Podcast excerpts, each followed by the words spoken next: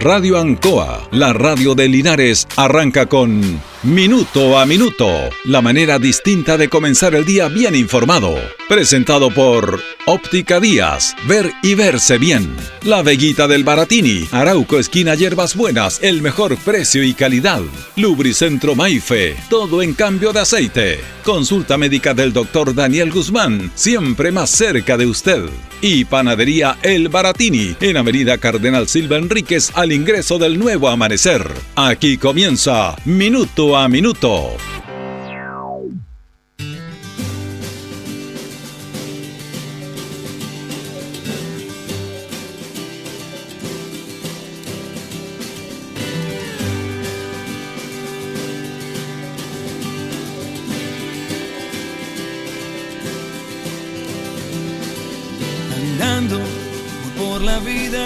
Dice que se, ya están cumpliendo 21 años de la reforma procesal penal. Esto comenzó el año 2000 con la región de Coquimbo y la región del Maule como primeras regiones en una marcha blanca para cambiar el sistema procesal penal en Chile, que antes dependía básicamente de un juez, que era juez y parte, y que prácticamente los actuarios, los antiguos actuarios, son los que manejaban todo el proceso penal. El sistema actual, eh, tomado muy, muy ciertamente cercano al sistema de Estados Unidos, es obviamente mucho mejor que el anterior. Mucho, mucho mejor. Hay audiencias públicas, cosa que antes no había. Se saben todas estas instancias y se diseñó todo un proceso para ir mejorando el sistema penal en Chile. Se diseñó por expertos, por académicos, por especialistas eh, de Chile y de todo el mundo. Y comenzó a funcionar en base a un ministerio público, quien es el que tiene la responsabilidad de acusar, hacer las pruebas, investigar en, conjunto con las policías algún delito. También los jueces de garantía, que son los que eh, reciben toda la información y quienes dictan sentencia. Defensores públicos penales. También las personas que cometen delitos tienen un defensor público. Se recuperó el juzgado de familia. Y se empezó a desarrollar todo un sistema en Chile que fue de a poco de a poco desarrollándose y la última región que incorporó este proceso penal fue la región metropolitana. Ahora hay un aspecto súper interesante para lo que vamos a conversar que tiene que ver con cómo ha evolucionado el país o involucionado en razón a estos temas. Porque la, la, proyección que se hizo, la proyección de la cantidad de fiscales que debía tener el proceso penal en Chile, se diseñó de acuerdo a las estadísticas, de acuerdo a los delitos, y se proyectaba cuánta cantidad de fiscales debía tener este proceso penal.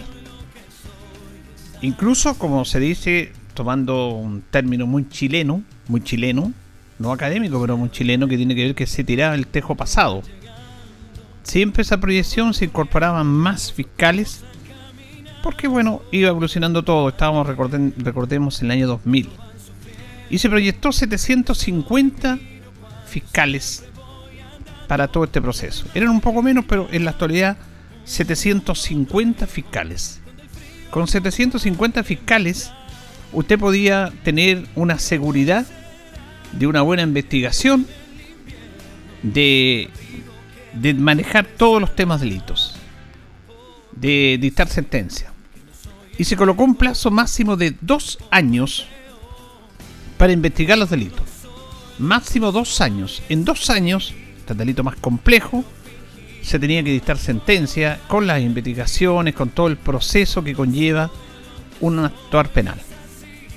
Bueno, esa proyección que se hizo pensando en los tiempos actuales quedó absolutamente corta. Porque lo que se proyectaba para 750 fiscales se necesitan en estos momentos en Chile 1.500 fiscales.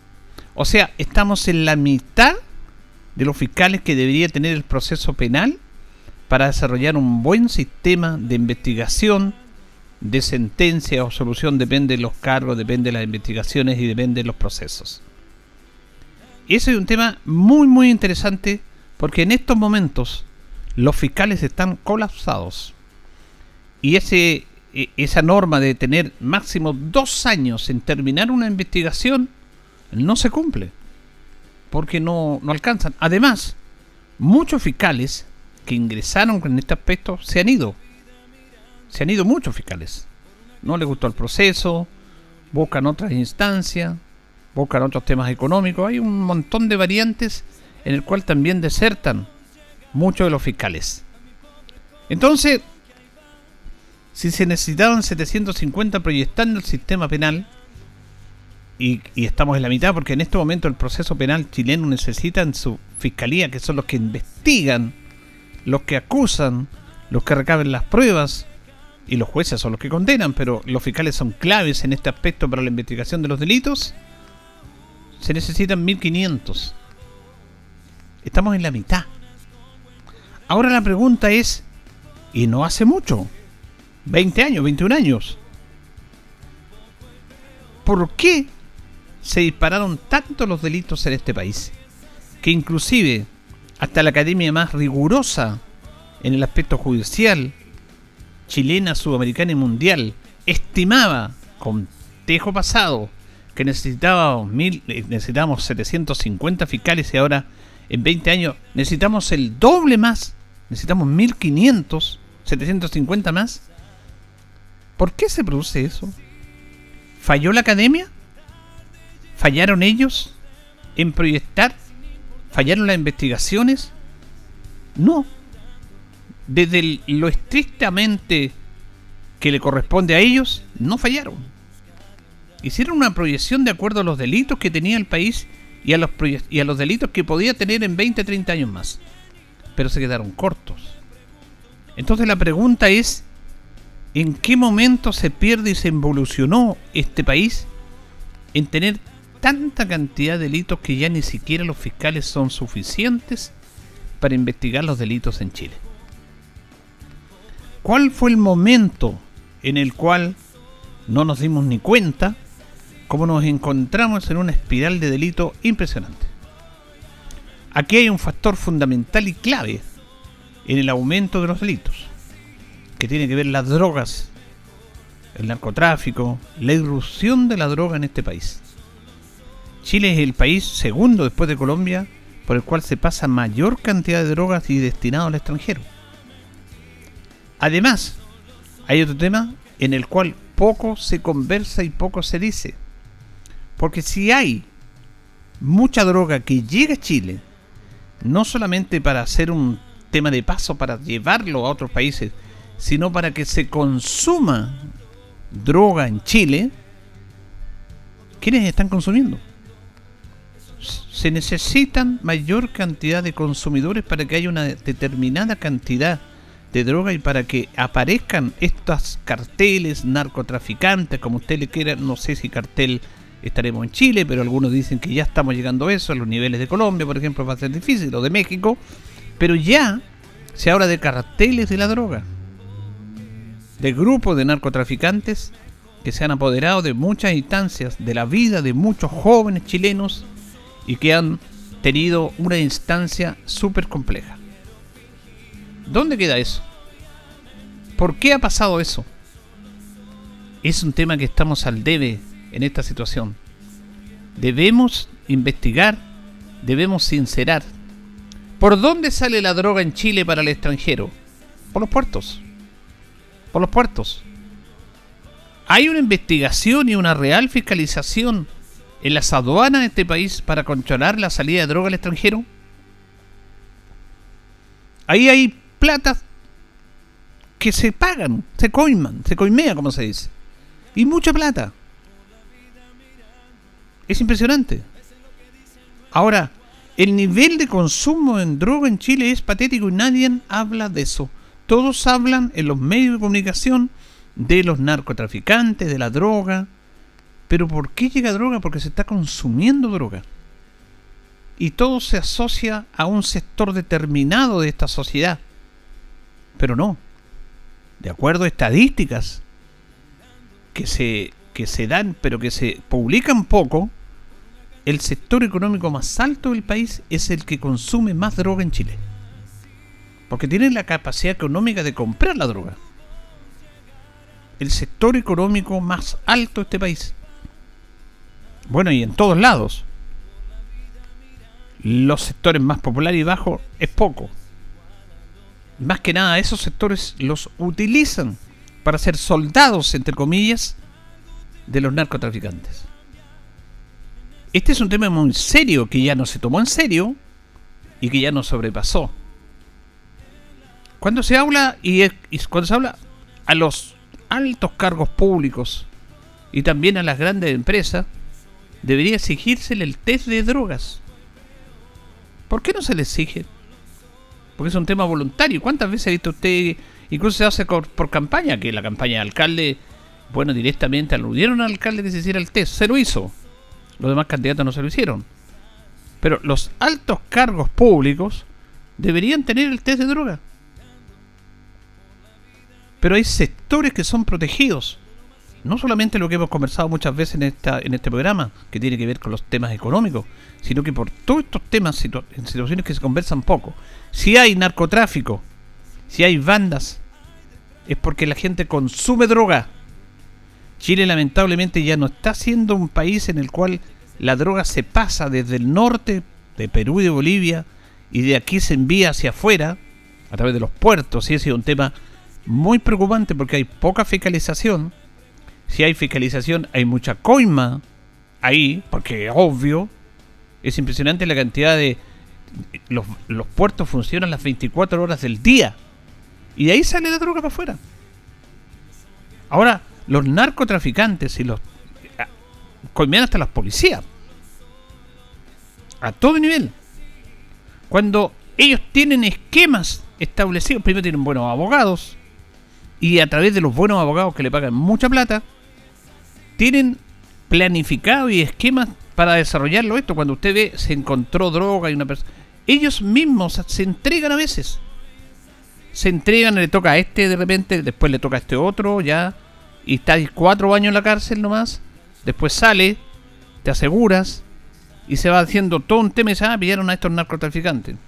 La gran mayoría de ellos, sin por supuesto no valorar el trabajo de la policía, que hay un trabajo de investigación, pero las eh, eh, están sobrepasadas las policías en Chile. Absolutamente. Con este tema. Está sobrepasado el Estado chileno. ¿Cómo podemos evitar esto? Ya no lo, no lo vamos a evitar. Porque quedamos, no le dimos la importancia que se le debe dar a este tema. A todo nivel. Hay que ser valiente para tomar decisiones políticas en relación a esto. No lo hicimos. Y de un momento a otro nos encontramos con un arsenal de la droga en Chile que es uno de los principales causantes de los delitos en este país. Porque los robos, todas estas situaciones son personas que son jóvenes drogados, jóvenes que necesitan la droga, que no tienen ningún rumbo, que a través de esto consiguen el dinero fácil. Y eso se ve en las grandes capitales y no queremos que llegue a nuestra ciudad. Aquí hemos visto en tiempos normales, estamos en pandemia, como se trafica droga frente a los colegios, en plena plaza de armas, en la Alameda, en, Linares, pues si eso todos lo sabemos. Pero es un tema que se nos escapó de las manos. Tenemos que sincerar esto. ¿Cómo es posible que en 21 años la proyección de la más alta academia policial jurídica en este país para desarrollar un sistema penal procesal distinto, más transparente, con juicios abiertos y públicos, para que todos queden conformes en la ejecución de la justicia, se haya equivocado tanto en la proyección de los fiscales que debían tener de acuerdo a los delitos estadísticos y de proyección que tenía este país. Estamos en la mitad de los, fiscales que tenemos. La academia no se equivocó. Hubo un potencial crecimiento impresionante que los desbordó a todos. Porque ya los juicios los jueces, los fiscales están sobrepasados. Sobrepasados. Y es un tema que poco se analiza porque en Chile analizamos y, conversamos e informamos las consecuencias de eso. La parte final de la película la contamos, pero la génesis, el inicio, el por qué, no se ataca. Y es ahí donde se debe trabajar. Pero reitero, ya, ya nos sobrepasó este tema. Conversando con una persona en estos días me decía, dentro de los tantos atentados que hay en la zona de Araucanía, pero ¿cómo no los pillan? Bueno, hay que tener mucho cuidado con eso. Hay decisiones políticas. Dentro del fracaso de este gobierno, que ha sido un gobierno que, un gobierno de fracaso absoluto, el peor gobierno de la vuelta a la democracia por lejos, un gobierno que no tiene rumbo y un presidente que cree que vive en el mundo de Billy Paz porque para él no pasa nada, para él está todo normal. Si es una cosa increíble, es como un análisis con el respeto que nos merece la figura del presidente.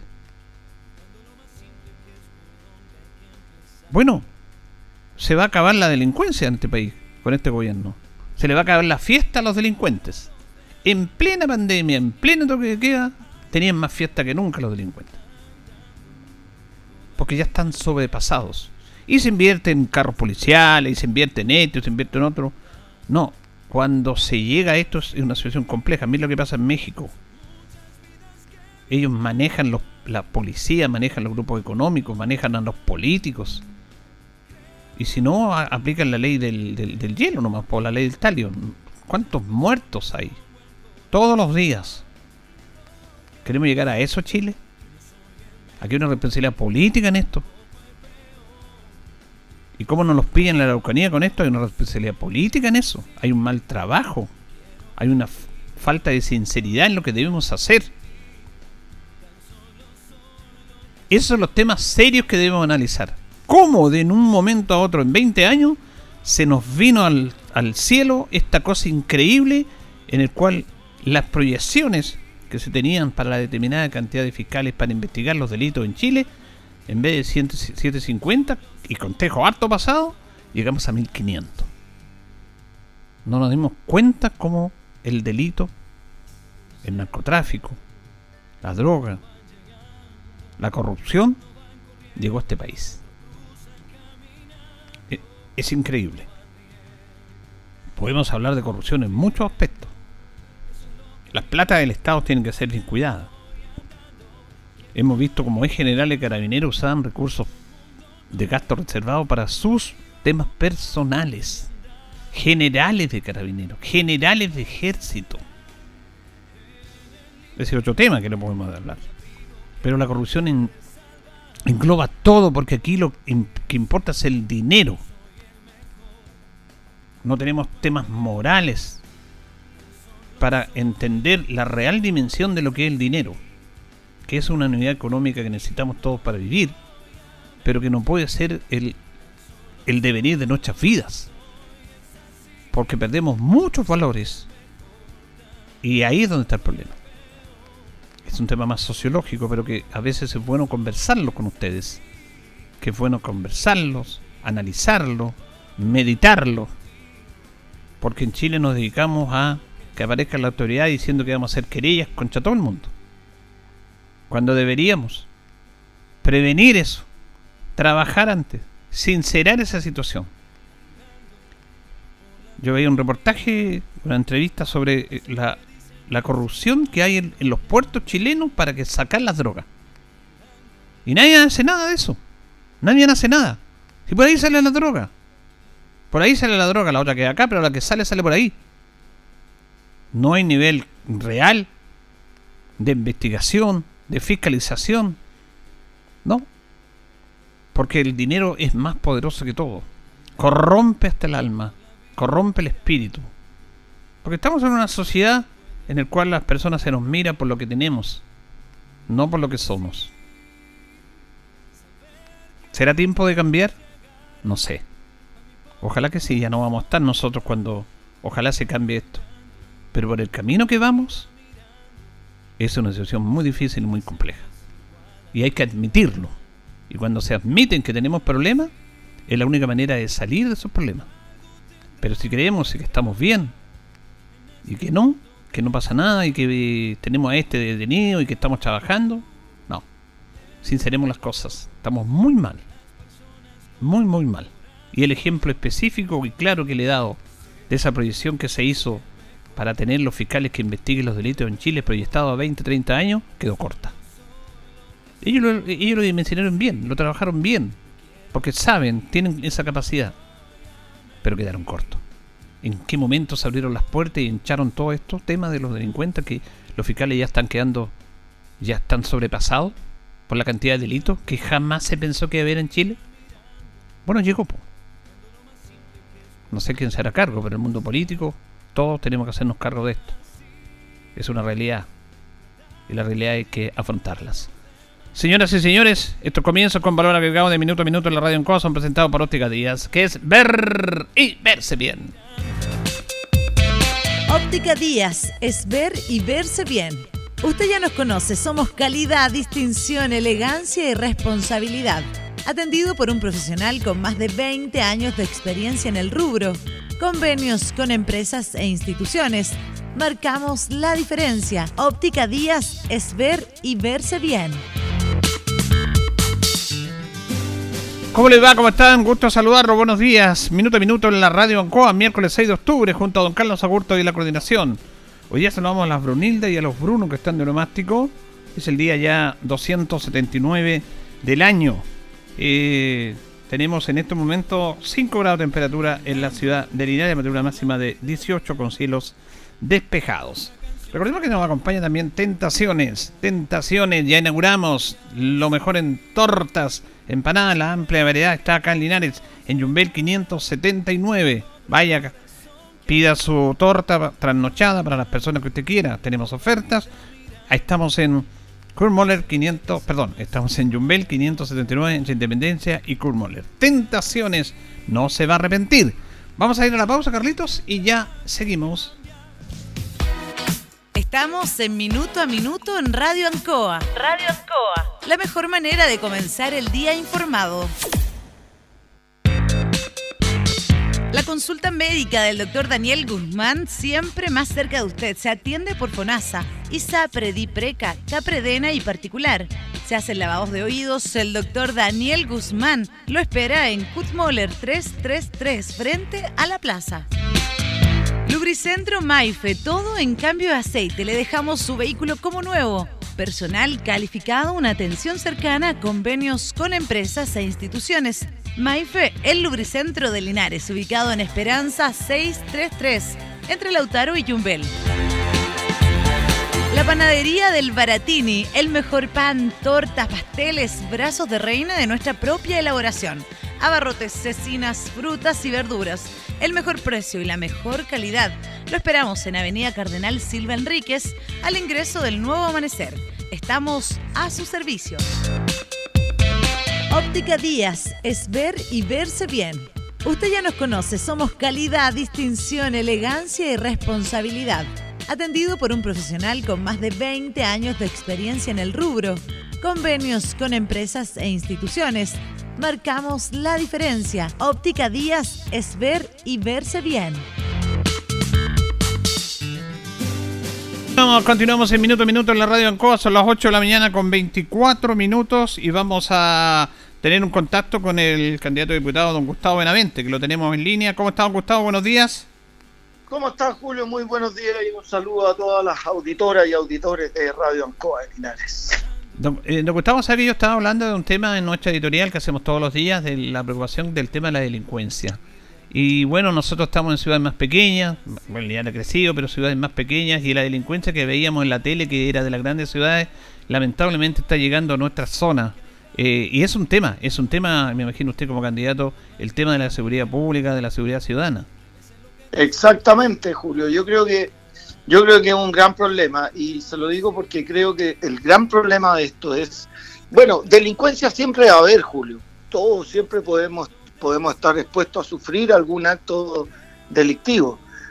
Pero lo que queremos es que, bueno, obviamente que esta disminuya, pero el gran problema, Julio, es la inseguridad, la sensación de inseguridad que todos tenemos de no poder andar tranquilos, de no poder transitar libremente por una calle, de no poder eh, aprovechar nuestros barrios, nuestros espacios públicos. Ese es el gran problema, Julio. Sí, eh, claro, eso, y, lo decíamos, está llegando a nuestra, a nuestra comuna, a nuestras ciudades que eran relativamente tranquilas. Efectivamente, efectivamente, y como, como lo que está llegando, Julio, además, eh, eh, como le digo, más que a veces puede haber un aumento puntual en el número de delitos, pero lo que está llegando ya es la delincuencia organizada, aquella en que bandas se toman las calles se toman los espacios públicos, nuestras plazas, y eso obliga a que las personas ya saben que a cierta hora tienen que recluirse. Es curioso, pero los ciudadanos comunes y corrientes, quienes tenemos todo el derecho a gozar de nuestras libertades, tenemos que empezar a, a autoencerrarnos. Y quienes tienen que estar encerrados están en las calles, en nuestros espacios públicos, en nuestras multicanchas que a veces hay en los barrios, porque esos son los espacios en que estas bandas se apropian de ellos. Claro, otro tema que nos preocupa que está asociado a la delincuencia tiene que ver con el tema de la droga que está afectando a muchos jóvenes chilenos, don Gustavo. Bueno, efectivamente, Julio, eh, está muy asociado. Es, un poco lo que decíamos, las bandas organizadas. Cuando llega la droga, llegan las bandas organizadas y efectivamente llega la, eh, y la droga que se apropia secuestra a nuestra, a nuestra juventud, le quita su voluntad, y la transforma incluso a veces en, en, nuevos integrantes de la banda. Les quita su voluntad y los transforman en lo que se llama sus soldados. Independiente que además que ya sabemos eh, lo pernicioso que causa eh, el consumo de la droga, sobre todo en cerebros en formación, como son los de nuestros adolescentes. Ahora, ¿qué podemos hacer a ustedes como candidatos si llegan al Parlamento? ¿Cuál es la solución de este tema? La sociedad la ciudadanía piensa que ya estamos sobrepasados. ¿Qué, podemos hacer para evitar esta situación que ya sea difícil controlarla? Bueno, ya a eso, Julio, le tenemos que sumar la falta de personal policial eh, y, que se va a ver eh, cada vez en disminución. Eh, usted ve que las postulaciones a carabineros han ido disminuyendo año a año, básicamente porque hoy día también carabineros es una institución que sigue siendo muy bien evaluada por la ciudadanía pero no tiene un respaldo político, a mi juicio, para desempeñar su labor. Yo creo, Julio, que aquí hay varias cosas. Primero, se requiere una mayor dotación de personal policial. Y usted me dirá, está bien, pero ¿cómo lo hacemos? Si al mismo tiempo vemos que hay menos personal policial y queremos dotarlo de mayor, mayor personal policial en nuestros, nuestros barrios, sobre todo en nuestro Maule Sur. Acá hay varias cosas, Julio. ¿por qué no estudiar, por qué no revisar la medida? Por ejemplo, hay muchos carabineros personal que ha pasado a retiro. ¿Mm? ¿Por qué no a, todo ese personal en retiro a lo mejor ofrecerle una reintegración a labores administrativas en carabineros? ¿Cuánta labor efectúa carabineros simplemente administrativa que es personal que efectuando esa labor podría estar en las calles en vez de estar, por ejemplo, cuando usted va a, entra a una comisaría a hacer una denuncia y se la toma un integrante de carabineros, ¿no es cierto? La denuncia se la toma. ¿Por qué no podría haber a lo mejor un carabinero en retiro que esté en esa labor? Si es una labor meramente administrativa, que no y ese la, ese carabinero que usted le está tomando la denuncia perfectamente podría estar en las calles. Segundo, ¿cuántas labores hace carabineros que también podría evitarse pero obviamente se requiere un eh, se requiere una alguna algún personal que implique medida de fuerza. En tal sentido, una de, las, una de las cosas que debíamos pensar como país es la creación de una policía judicial, Julio. ¿Y por qué? Esta policía judicial que haría sería, un, como su nombre lo indica, una policía, pero que también efectuaría ciertas labores que son ciertas medidas de fuerza, pero no relacionadas con el orden público. ¿Cuántas cosas tiene que hacer Carabineros, Julio? Usted eh, se ha enterado, por ejemplo, cuando alguien tiene que embargar bienes, tiene que estar con la fuerza pública, ¿no es cierto? más allá del aspecto de prevención, hay muchos eh, elementos que tienen y que obviamente distraen su trabajo. Efectivamente, o los desalojos judiciales. O es más, Julio, un problema que es muy grave y que afecta gravemente fuertemente a nuestro Maule Sur y sobre todo a nuestras jefas de hogar. El tema de las pensiones de alimentos. como no se cumplen las órdenes de reclusión, porque usted sabe que quien no paga una pensión de alimentos eh, puede ser castigado con reclusión nocturna, ¿no es cierto? Y quienes van a buscar a quienes no pagan la pensión para detenerlos, ¿quiénes son? Carabineros. ¿Por qué no también, eh, en este sentido, esta policía judicial dedicarse a estas labores mientras nuestros carabineros están en las calles con, eh, controlando de mejor manera el orden público? Al mismo tiempo, respaldar fuertemente la labor de carabineros por el Estado, a nivel de todos los estamentos, a nivel del Poder Ejecutivo, a nivel del Poder Legislativo y también a nivel del Poder Judicial. Ya hay un concepto que ya está repetido, pero es cierto, la famosa puerta giratoria a la delincuencia. Yo, Julio, creo que aquí hay que estudiar una, una revisión legislativa. Hay, la ley tiene que ser muy clara y aquel que es sorprendido por segunda vez cometiendo el, un, el mismo delito o un delito similar, se acabó cualquier beneficio de libertad provisional, etcétera. Ese señor se va detenido. Está bien, entendemos que una, la primera vez puede optar a beneficio dependiendo dependiendo de la, de la magnitud del delito, la, eh, la pena a lo mejor sea menor, etcétera. Pero ya por segunda vez un reincidente ya no puede estar nuevamente en libertad. Bueno, son temas interesantes que queremos que los candidatos propongan a la comunidad. Esa es la idea de estos contactos. Le agradecemos a Gustavo Benavente, candidato a diputado por el Distrito 18, este contacto con los auditores de Minuto a Minuto de la Radio Ancon esta mañana día miércoles. Gracias, don Gustavo. Perfecto, Julio. ¿Me permite 20 segundos, Julio? Una recomendación. Yo quiero decirle a todas las personas, además, que si ven que se comete un delito en la casa de ellos o en la del vecino, que lo denuncien. Yo sé que a veces uno dice denunciarlo para que quede nada Sí, pero es importante que lo denuncien. ¿Por qué? Porque el próximo año, cuando se elabore la ley de presupuestos y se asignen los presupuestos de seguridad a nuestra región, se van a asignar en relación al número de delitos cometidos. ¿Y estos delitos cuáles son? Los denunciados. Esos son los delitos que existen para la estadística oficial que determina en definitiva la asignación de presupuestos en seguridad a las regiones. Buen tema, buen tema. Gracias, don Gustavo, que tenga buen día.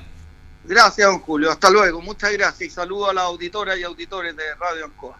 Bueno, teníamos Gustavo Benavente, candidato a diputado por el Distrito 18, comenzando con los auditores de Minuto a Minuto en la Radio Ancoa. Vamos a ir a la pausa, don Carlos, y ya retornamos en nuestro segundo bloque.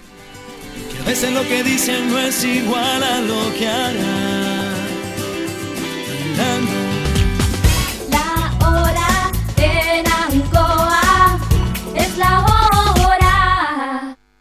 Las 8 y 33 minutos. Han sido tiempos difíciles, de incertidumbre, porque las ventas han bajado, hemos tenido miedo y preocupa no saber cuándo las cosas mejorarán. La pandemia nos ha afectado a todos. Me acerqué a Oriencop buscando una solución y mi sorpresa fue enorme. Entendieron de inmediato mi situación y juntos buscamos la mejor alternativa para salir adelante con mi negocio. Reactiva tu negocio con Oriencop. Solicita tu crédito microempresas de 14 millones en 48 o 60 cuotas con una tasa súper baja. Oriencop, cooperativa de ahorro y crédito. Los adultos mayores son la población más vulnerable ante la emergencia sanitaria. Por eso, el Gobierno Regional del Maule, junto a la Federación de Uniones Comunales de Clubes de Adultos Mayores del Maule, impulsan un proyecto que permitirá desarrollar talleres vía remota para reforzar las medidas preventivas establecidas por las autoridades sanitarias Además, se entregarán 24.000 kits de protección y 900 dispensadores de alcohol gel a los clubes de adulto mayor de la región. Cuidémonos entre todos. Ven a desafiar la suerte con Casino Marina del Sol, porque los viernes son de la suerte en MDS. Este viernes 8, 15 y 22 de octubre, juega en tus máquinas y mesas favoritas con tu tarjeta MDS y participa en el sorteo de 2 millones a repartir en efectivo. ¿Lo escuchaste bien? 2 millones a repartir en efectivo desde las 21.30 horas. Más información en marinadelsol.cl. Casino Marina del Sol pura entretención. Arrocera Santa Mónica les ofrece a los amigos agricultores arroceros arroz seleccionado con análisis de germinación apto para siembras de las variedades Zafiro, Cuarzo Brillante y Diamante Hija de semillas certificadas de muy buena calidad a mitad de precio. Llame al teléfono 732-214042 o venga personalmente camino a Palmilla, uno y medio kilómetros a la costa. Arrocera Santa Mónica da confianza. No se olvide de sus siembras de arroz. En CGE nos preocupamos por tu seguridad. La intervención de medidores o las conexiones directas a la red eléctrica pueden provocar graves accidentes, interrupciones del servicio y variaciones de voltaje con quema de tus electrodomésticos. Este es un delito realizado por bandas organizadas. Te invitamos a denunciar de manera anónima a las bandas que ofrecen conexiones fraudulentas enviando un correo a denuncias.cge.cl o en nuestra página web cge.cl. Cuida a tu familia y vecinos. Denuncia a quienes te ponen en peligro. CGE, juntos por tu seguridad. La Teletón se vive todos los días en los 14 institutos y se vive en las casas de millones de familias a lo largo del país. Se vive en la casa de Alfonso con cada linda sonrisa que nos regala. Se vive en la casa de Josefina cuando se divierte en familia. Se vive en la casa de Ian en cada verso agradecido por sus logros. Y también se vive en la casa de la familia Marambio cuando se suman con alegría a cada campaña. La Teletón se vive este 3 y 4 de diciembre y todos los días. Agradecemos a Archie por este espacio. El domingo 21 de noviembre vota en las elecciones presidenciales, parlamentarias y de consejeros y consejeras regionales 2021. Infórmate sobre las principales fechas, como la publicación de vocales de mesa, periodo de excusas, publicación de vocales reemplazantes, quiénes son los candidatos y candidatas y mucho más, ingresando en presidenciales2021.cervel.cl, llamando al 606.166 o siguiendo las redes sociales verificadas del Servicio Electoral. Elecciones Generales 2021. Elige el país que quieres. Cervel. Esta es la energía que le da vida al Maule Sur. Gustavo Benavente es energía nueva para el Maule Sur. Vota por Gustavo Benavente, diputado.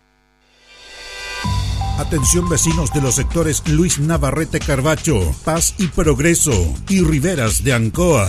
La Municipalidad de Linares le invita a limpiar su sector este sábado 9 de octubre de 9 a 12 horas. Saque a la calle durante el mismo día chatarras, objetos en desuso, basura y desechos, los cuales serán recogidos por los camiones recolectores y personal municipal.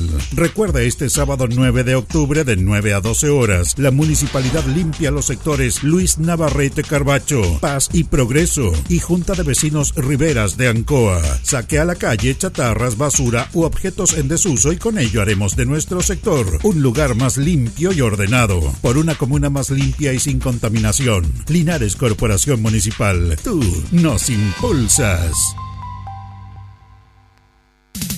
Ancoa, tu radio Ancoa. Somos el 95.7 Radio Ancoa. La radio de Linares, más cerca de ti.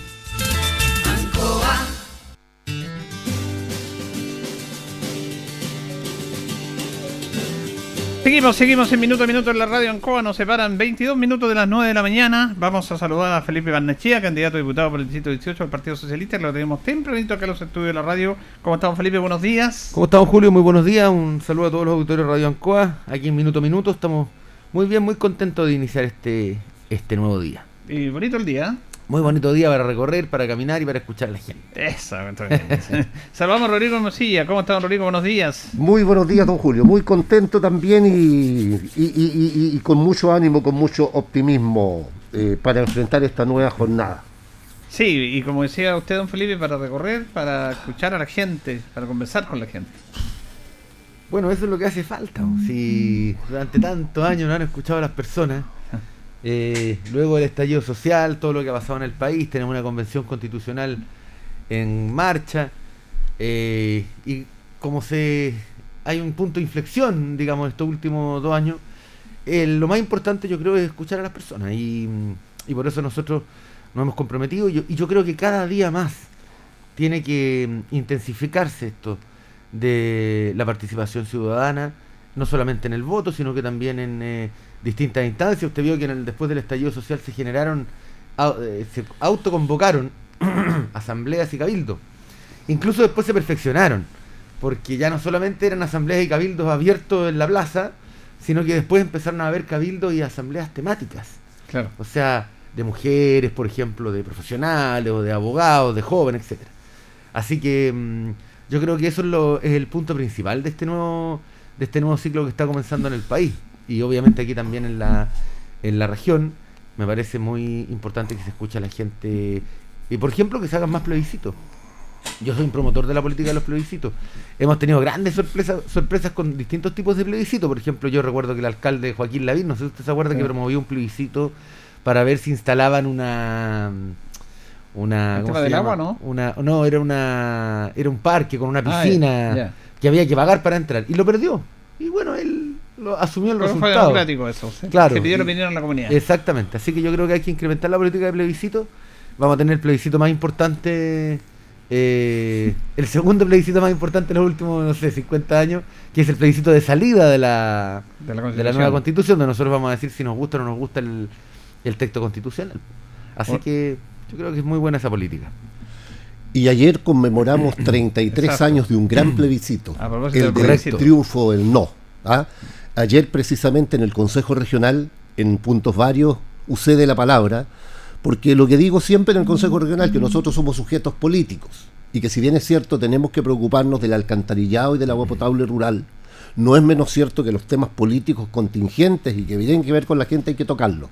Y por lo tanto yo rendí un homenaje ayer al triunfo del no, al plebiscito, pero más allá también del triunfo del no, porque todos los actores que participamos en ese plebiscito, los que votaron que sí, los que votamos que no, fuimos protagonistas de un momento importante de la historia. Y lo que dice Felipe, que hay que escuchar a la gente, tiene toda la razón del mundo. ¿Sabe por qué? Porque fíjese que del 88, de 1988, 31 años después, hubo un estallido social en 1900, en el 2019. ¿Por qué? Porque a lo mejor no se escuchó a la gente.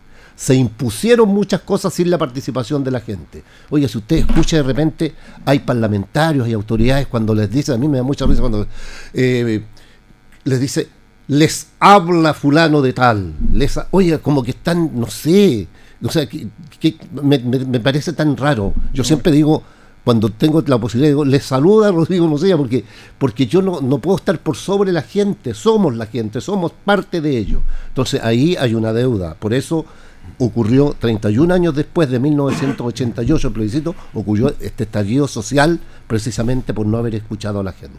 Claro, ese es un tema novedoso, don Felipe, porque lo hemos comentado en nuestros programas de que en qué momento se perdió eso.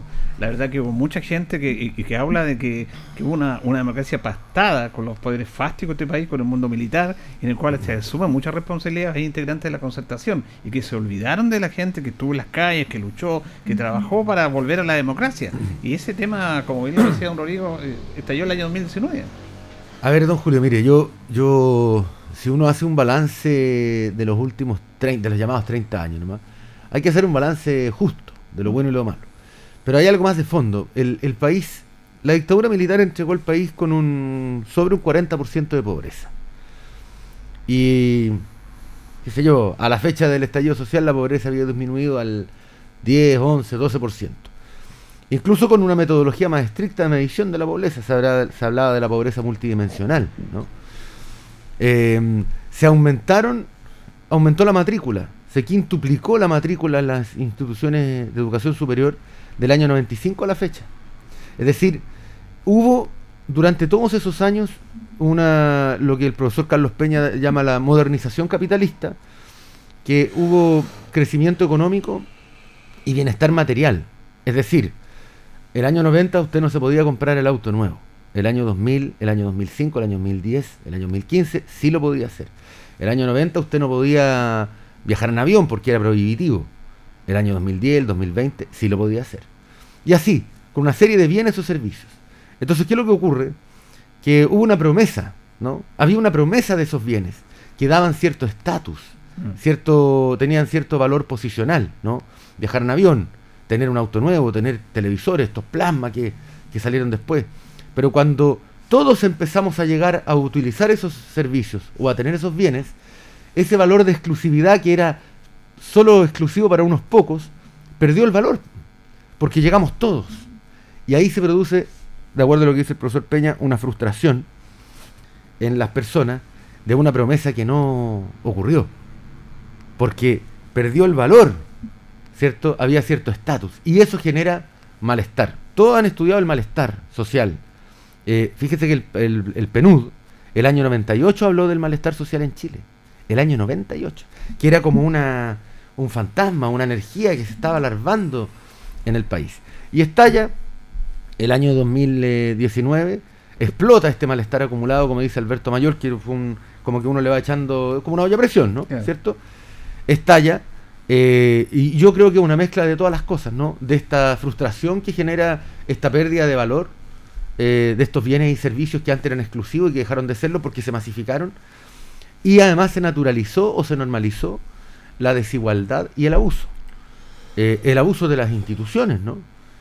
Y eso hizo que eh, esto estallara. Así es que mm, a mí me parece que en buena hora ocurrió, porque sabe lo que pasa, que si no, eh, no de partida no tendríamos una convención constitucional. po. Y Claro, nosotros, que se decía que mm, en buena hora también eh, Chile despertó.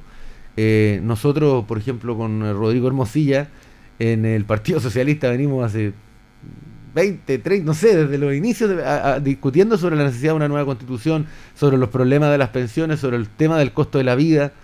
Eh, entonces nos sentíamos solos. Si luchábamos contra un... eh, un eh, legítimamente tiene su posición la derecha, pero la derecha se viene resistiendo todos estos años a, los- a los cambios. Fíjese que la derecha se opuso al seguro de desempleo. La derecha se opuso al plan auge. O sea, no estoy hablando de, del, medioevo ni de la década del 50. Ahora, esta- estas décadas se opusieron, llegaron tarde, llegaron 20 años tarde a todos los debates. Entonces nosotros luchábamos, luchábamos, luchábamos y así todos sacamos adelante una serie de cosas como por ejemplo le decía el seguro de desempleo, el plan auge. Hoy día dicen que hay que perfeccionar el seguro de desempleo, que hay que perfeccionar el plan auge, pero se opusieron. Se opusieron en el pasado, si esto no lo recuerda nadie. En temas económicos y en temas valóricos también. y le hicieron la vida imposible a la presidenta Bachelet en sus dos gobiernos. Y hoy día valoramos el segundo gobierno de la presidenta Bachelet, sobre todo, que fue pionero, por ejemplo, en el tema de la nueva constitución. Yo participé en mi propio cabildo ciudadano en ese momento. Entonces, chuta, hay que tener un poquito de memoria también. Sí, en eso tiene razón, pero también hubo sectores asociados a la concertación, fundamentalmente el, el- mundo demócrata cristiano, que también le hizo la vida imposible al presidente Bachelet. Y a eso es lo que voy yo, a eso la gente se revela. Y yo lo reflejo y termino con esto y lo doy, lo reflejo en Patricio Bañado. Lo que hicieron con Patricio Bañado, personeros de la desconcertación, fue impresentable. El hombre que dio la cara, el hombre que estuvo ahí en ese momento, cuando pocos daban la cara, le dieron vuelta a la espalda y lo censuraron en Televisión Nacional. René Cortázar, todos esos personajes que le hacen mal al mundo que defienden ustedes. Por eso estamos en una época de renovación y queremos cambiar los bien. rostros en el Parlamento. Me parece bien. Sin comentario, porque en relación a- al, al tema que estaban tocando y la actitud que ha tenido la derecha, a usted, don Julio, le gusta mucho una frase que yo he acuñado desde hace mucho tiempo, ¿no? La derecha es mentirosa, sediciosa y golpista. Hoy día van a aparecer con los rostros cari- cariñosos, con los rostros bondadosos, golpeando las puertas de las casas, ¿no es cierto? Diciendo que son campeones del 3% y diciendo una serie de bondades que van a, que van a hacer.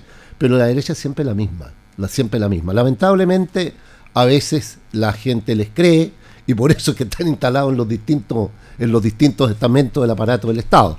Pero ese es el rostro de la derecha. Si, eh, digámoslo con mucha, con mucha franqueza, siempre se van a oponer a todo aquello que permita que, que la gente tenga una mejor calidad de vida, porque se tocan sus intereses, ellos defienden los intereses. Están está- siempre no como sé si está- estaba viendo la, una serie nueva que vuelve a la hora, eh, Netflix de Colonia de Dignidad, no sé si la vio usted. No la he visto todavía. O sea, la, estoy, la estoy viendo y, y dice exactamente lo que dice usted. Sí, po. Cómo Colonia de Dignidad compli- co- co- complotó contra, contra los gobiernos de Allende, ahí Pero- se armaban todos los temas impresionantes. Se volvió a revivir eso, porque hay un capítulo que habla de eso, que habla de eso. Y ahí puede ver usted la cantidad de personajes que actualmente existen y están en el, en el instalados en el aparato del Exacto. Estado que fueron amigos de Colonia Dignidad, que pasearon por Colonia Dignidad, que compartieron en Colonia Dignidad. Don Felipe, ¿está establecido, a usted que le gusta medir más esto, porque dice que ya no están establecidos los bloques de los votos, que la gente vota por tradición, porque mi abuelito fue de izquierda, fue de derecha, y la familia va así. Cambió este tema, ya no está tan focalizado los votos de izquierda, centro derecha, de izquierda, hay otro voto distinto, diferente que hay que ir a buscar. ¿Cómo lo percibe usted? Sí, yo creo que hay un, un- las preferencias del electorado evidentemente han cambiado. Venían sin duda. cambiando ya ah, desde los inicios de la transición con la nueva democracia y volvieron a cambiar después del estallido social. Em, porque, por ejemplo, desde el 90 en adelante ya se hacía más evidente, o se hacía bien evidente, de que las preferencias de los electores no estaban eh, ubicadas en los ejes estrictamente izquierda-derecha. O sea, eh, si antiguamente los obreros votaban por la izquierda, por ejemplo, eso no es tan claro hoy día. Claro. Eh, porque, porque se despolitizó la sociedad en un trabajo que hizo la dictadura militar, eh, que lo hizo, ese fue un trabajo que hizo bien, digamos, Sí. es decir, eh, se despolitiza y pasan a perder importancia las ideas y los proyectos y pasan a tener más importancia las personas eh, y la forma de ser de aquellas personas. Por eso usted ve que hoy día en las elecciones eh, es muy importante, por ejemplo, el carisma. O sea, yo puedo ser una persona muy carismática sin ninguna idea y puedo tener un buen resultado. Y puedo ser una persona muy aburrida pero tener un montón de ideas, tener tremendos proyectos y, y no obtengo resultados. Y eso pasa precisamente por la naturaleza que- del sistema que tenemos hoy día. Yo creo que tenemos que hacer una mezcla, o sea, las ideas son importantes, pero quién las representa También. también, y cómo las comunica. Eh, pero claramente hoy día la gente vota por las personas y usted observa que hay mucho voto cruzado también. Sí. Eso es propio de la despolitización. Que yo voto, por ejemplo, con un candidato a presidente de, de derecha, por un candidato a diputado de izquierda y por un core de independiente. O sea, se, se- hay una eso ese voto cruzado se ha, aume- ha aumentado, yo diría, en este último tiempo, precisamente por esto. Eh, así que yo creo que el esfuerzo que uno hace, en definitiva, es eh, revalorar o eh, revalorar la política como una actividad de servicio público por el país. Pero ¿sabe qué? La tenemos bien difícil. Sí. Porque el presidente Piñera, ¿qué quiere que le diga? Que esto está... O sea, yo ando hablando de que hay que volver a creer en la política y resulta que el propio presidente pone sus intereses privados por sobre el interés nacional, por sobre el interés del país. ¿ah? Ponen, eh, puso en duda la fe pública, el prestigio del país ante el mundo. No, no, cuestión solamente del país, si él representa al Estado de Chile. Entonces, yo, aquí nosotros como que estuviéramos regando en el mar, po. porque hacemos todos los esfuerzos por hablar con la verdad, por combatir la corrupción, por establecer transparencia en las reglas, por tener una conducta intachable en el servicio público, y, el- y mire lo que hace el presidente de la República. Así que yo espero que los ciudadanos eh, observen esto y vean que Sebastián Sichel es el representante de Sebastián Piñera. Si eso es. Otro mentiroso más. Si ya esta cuestión es... La hueca... No, ya, no, no se lo, no le voy a decir esa, esa expresión. Dígala desnuda. La hueca desnuda, la hueca desnuda. Entonces no puede ser, pues, don Julio. Entonces, claro, yo le, le- le- yo convoco, yo llamo a los actores políticos de la izquierda y de la derecha a que nos ayuden un poco. po. O sea, nosotros aquí, por eso le digo, yo no quiero seguir regando en el mar. Porque nosotros estamos hablando de todos estos temas y resulta que el presidente de la República eh, se manda este numerito. Por eso yo estoy a favor de la acusación constitucional. Él no está capacita- pa- capacitado para seguir gobernando. Es inviable, aun cuando le quedan pocos meses de mandato. No, yo, yo, mire, yo no me puedo hacer cómplice de esto. O sea, tengo que decirlo. Y espero que en los antecedentes y, la, y- y- que siga la justicia y que la, el- en, en el Parlamento se hagan todas las, las acciones necesarias para poder eh, realizarle un juicio al presidente porque esto ya realmente eh, es inaceptable. O sea, no, y no, no, no nos ayuda en nada a ninguno de nosotros, ni, ni, y ni menos a sus propios partidarios. Sin duda, bon, suscribo 100%. Creo sí, quiero, quiero creer en la, en la inteligencia ciudadana. De verdad, quiero creer en eso. Y espero que en estas próximas elecciones, que van a ser el día domingo 21 de noviembre, y que vamos a elegir consejeros regionales, que vamos a elegir diputados en otras regiones, senadores, en la nuestra no, pero sí vamos a elegir consejeros regionales y diputados acá, la gente haga esta relación en que de verdad hay que votar por el mundo progresista. Yo creo que, si bien es cierto, hoy día, como dicen, se vota por las personas, yo no tengo duda, yo he sido beneficiado con aquello, yo tengo gente transversal que vota por mí, pero yo creo que es bueno que la gente haga una lectura un poco más minuciosa y vea que de verdad hay que votar por este mundo progresista en el cual nos suscribimos nosotros, Felipe Barnechea como candidato a diputado, Rodrigo Hermosilla como candidato a consejero regional y con nuestra candidata presidencial que es Yanna Proboste. Así es, me queda un minuto y medio, don Felipe, importante porque se habla en la política del conocimiento. Y usted ha tenido que estar trabajando con eso también. Usted, bueno, eh, se llegó, se posicionó acá. ¿Cómo ha sido ese nivel de conocimiento, ese acercamiento con la gente a través de la campaña que ha realizado? Bueno, efectivamente he estado haciendo, realizando un intenso trabajo para que la gente con- me conozca, conozca mis propuestas. Lo he hecho con el generoso apoyo de Rodrigo Hermosilla acá en la provincia de Linares, con otros eh, dirigentes, digamos, candidatos, en, en- en el caso de la provincia de Cauquienes, con Humberto Aquebeque. Eh, aquí también por retiro está eh, Viviana Landaeta. O sea, tenemos un cuerpo y nos hemos estado dando a conocer. Eh, así que ha sido un trabajo intenso, no es fácil darse a conocer, don Julio, pero yo tengo confianza en que las personas además, como, como quieren rostros nuevos, me ha sido un poquito más fácil llegar. Eso es lo que yo siento. Y siento mucho respaldo en la calle de gente que se suma a este proyecto, de gente que me llama para sumarse. Así que estoy muy contento. Y lo segundo, además nosotros estamos trabajando intensamente por Yanna Proboste, porque Yanna Proboste representa, se lo voy a decir de la siguiente forma, yo creo que representa el cambio seguro. O sea, ella es una mujer luchadora, valiente, que se hace cargo de las eh, demandas que el país exige con urgencia, pero representa también una perspectiva de responsabilidad. O sea, de yo creo que tenemos que realizar los cambios que Chile demandan, pero con ciertos grados de estabilidad. Y eso yo creo que lo encarna eh, Yanna Proboste y por eso la estamos, la estamos apoyando. Yo me junté con ella, le planteé eh, la necesidad eh, del Maule Sur de iniciar un camino para hacer, para hacer una nueva región. Ella me escuchó atentamente, se comprometió a evaluar el proyecto y yo le solicité que cuando ella sea presidenta eh, inicie los estudios de factibilidad en la Subsecretaría de Desarrollo Regional. Así que le recomendé que elija un buen subdere para que nos ayude. Eso es clave. Bien, nos llegaron ahora ya. Gracias, don Rodrigo. ¿ah? No, muchas gracias a usted, don Julio, en, en su minuto a minuto y un saludo cariñoso a todas la- las auditoras y auditores de su programa. Y vamos a la calle a seguir trabajando, Así caminando, es, recorriendo.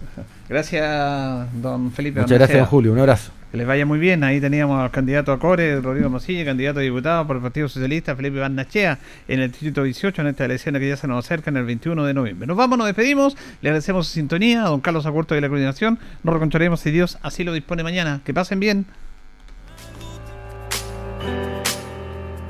Radio Ancoa 95.7 presentó Minuto a Minuto. Noticias, comentarios, entrevistas y todo lo que a usted le interesa saber. Minuto a Minuto. Gracias por su atención. Las opiniones vertidas en este programa son de exclusiva responsabilidad de quienes las emiten y no representan necesariamente el pensamiento de Radio Ancoa de Linares.